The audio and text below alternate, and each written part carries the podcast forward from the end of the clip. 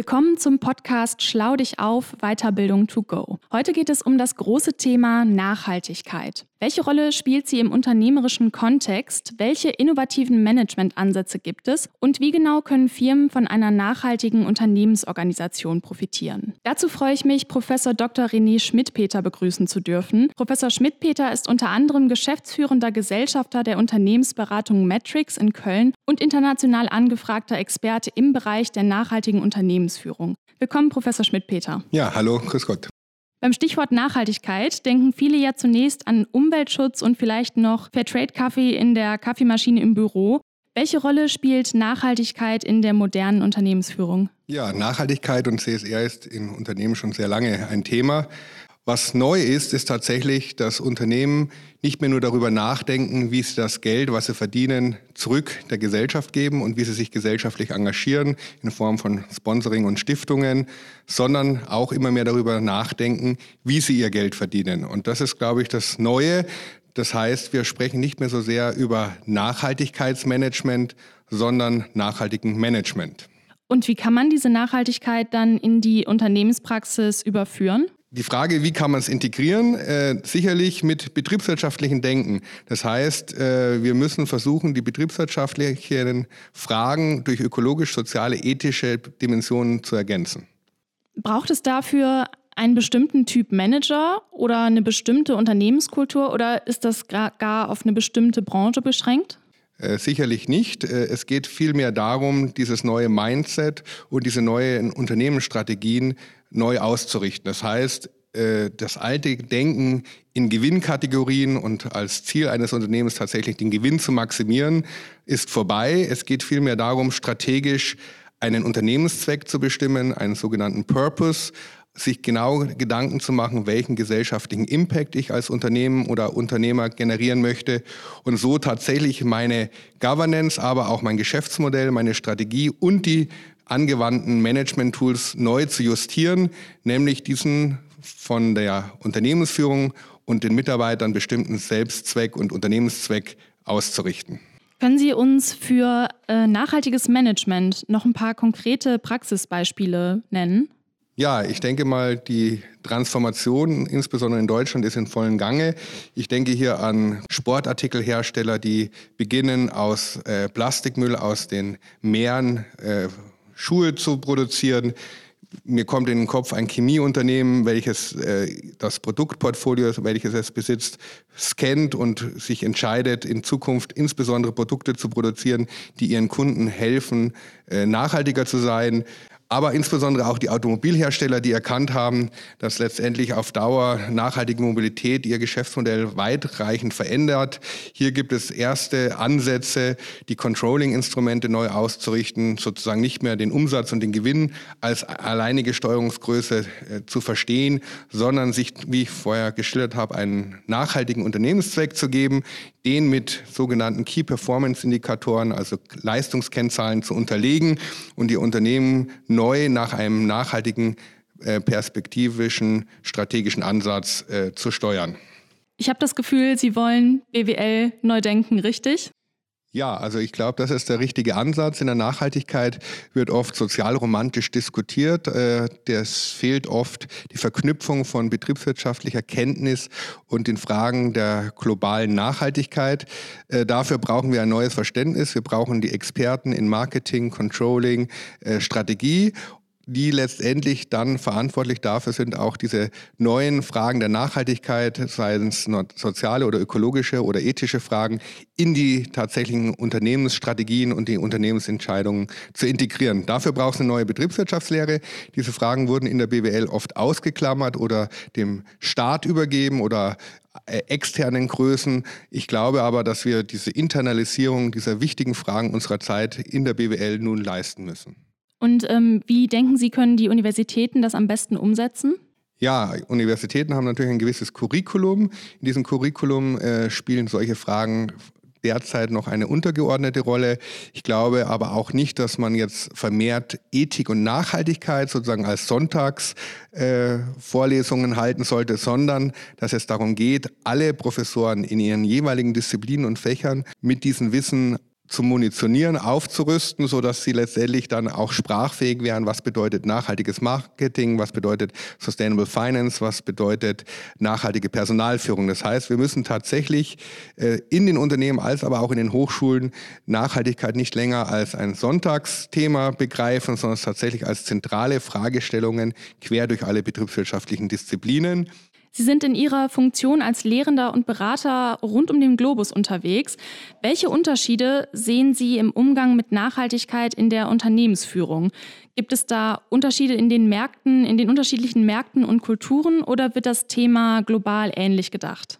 Es gibt natürlich ganz unterschiedliche kulturelle Zugänge zu dem Thema. Das liegt auch an der äh, gesellschaftlichen Grundlage, den Werten, die die Kulturräume haben. Aber, und das ist eben das verbindende Element, ist die Betriebswirtschaftslehre. In allen Kulturräumen gibt es unternehmerisches Handeln, es gibt betriebswirtschaftliche Zugänge zu den Unternehmen und letztendlich kann gelingen äh, durch eine Veränderung der Betriebswirtschaftslehre, nämlich hin zu einer Integration der Nachhaltigkeit in die Betriebswirtschaftslehre, dass die verschiedenen Kulturräume gemeinsam eine sozusagen globale Nachhaltigkeitsperspektive entwickeln. Eine Perspektive, die letztendlich dieses Gegensatzdenken zwischen Gesellschaft und Profit überwindet. Und das sieht man auch. Das sieht man insbesondere in asiatischen Kulturräumen, äh, in China, Indien, aber auch Südostasien, aber auch in äh, Mitteleuropa oder auch Osteuropa, aber auch Amerika. Es heißt, es gibt in allen Kulturräumen Vorreiter. Es gilt jetzt diese Vorreiter Vorreiter zu vernetzen und gemeinsam sozusagen die globale Marktwirtschaft neu zu erfinden. Gibt es da Unternehmen, die das Konzept Nachhaltigkeit besonders konsequent halten? Also wichtig ist, dass Nachhaltigkeit an sich immer ein Prozess ist. Äh, kein Unternehmen ist 100 Prozent nachhaltig. Es geht eher darum, diese Transformation zu meistern. Und da gibt es natürlich in allen Branchen Vorreitern. Äh, man denkt da sicherlich an Patagonia, ein Unternehmen, was schon sehr lang in der Textilbranche äh, Vorreiter für nachhaltige Themen ist. Es gibt Teppichhersteller, die schon seit langem Fischernetze gebrauchte nehmen, um Teppiche herzustellen. Es gibt eine BASF, die letztendlich Vorreiter in der Chemiebranche ist, eine sicherlich nicht sehr leichte Branche. Es gibt im Lebensmittelbereich Unilever, die massiv versucht haben, das Thema Nachhaltigkeit in die Unternehmensstrukturen zu überführen. Aber es gibt auch bei den Automobilherstellern erste Ansätze, wie zum Beispiel bei Porsche, die Unternehmen neu zu steuern und hier tatsächlich Vorreiter für neue Antriebskonzepte und neue nachhaltige Mobilitätskonzepte zu werden.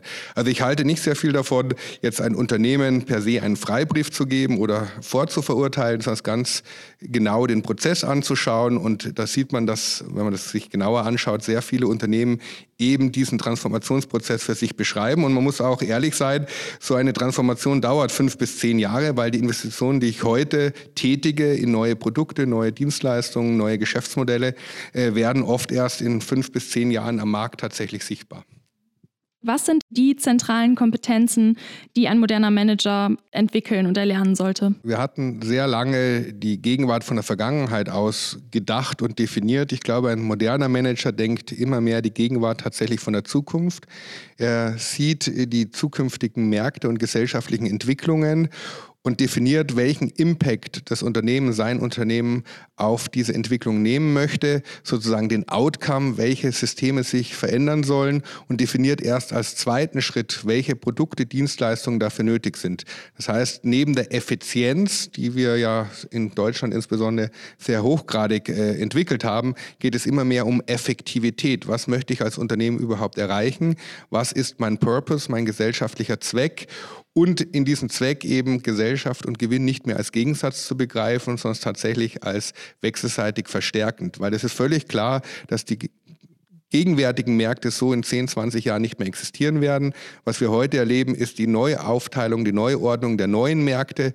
Und hier gilt es sozusagen vorausschauend als Unternehmer die richtigen Schritte zu setzen. Was vielleicht auch noch dazu kommt, ist äh, das Verhältnis Maschine-Mensch, Artificial Intelligence. Äh, da habe ich eine ganz eigene Meinung dazu. Entweder werden wir die alten Algorithmen, das alte Denken in die Artificial Intelligence einprogrammieren, dann wird sozusagen die negative Entwicklung, die wir in vielen Bereichen erleben, nur beschleunigt. Das heißt, der Verbrauch der Ressourcen und auch der Klimawandel wird äh, negativ gesehen sich beschleunigen. Gelingt es aber, dass Artificial Intelligence kooperativ mit den Menschen zusammenarbeitet und wir durch Big Data und verschiedene neue Möglichkeiten der Artificial Intelligence zu neuen Erkenntnissen kommen, äh, können wir tatsächlich auch gemeinsam mit diesen Erkenntnissen unser Mindset ändern. Das würde aber auch bedeuten, dass wir uns als Menschen Fehler eingestehen sollten, dort, wo Fehlentwicklungen sind, diese auch ändern, insbesondere in der Betriebswirtschaftslehre, diese neuen auch in der Praxis bereits bewährten und auch von den Maschinen vorgeschlagenen äh, betriebswirtschaftlichen Strategien glauben und auch diese dann auch konsequent umsetzen. Sie haben gesagt, besonders in Deutschland geht es auch um Effizienz. Sie beschäftigen sich aber auch mit Ethik. Wie reagieren die Unternehmen darauf, wenn sie da mit Ethik kommen?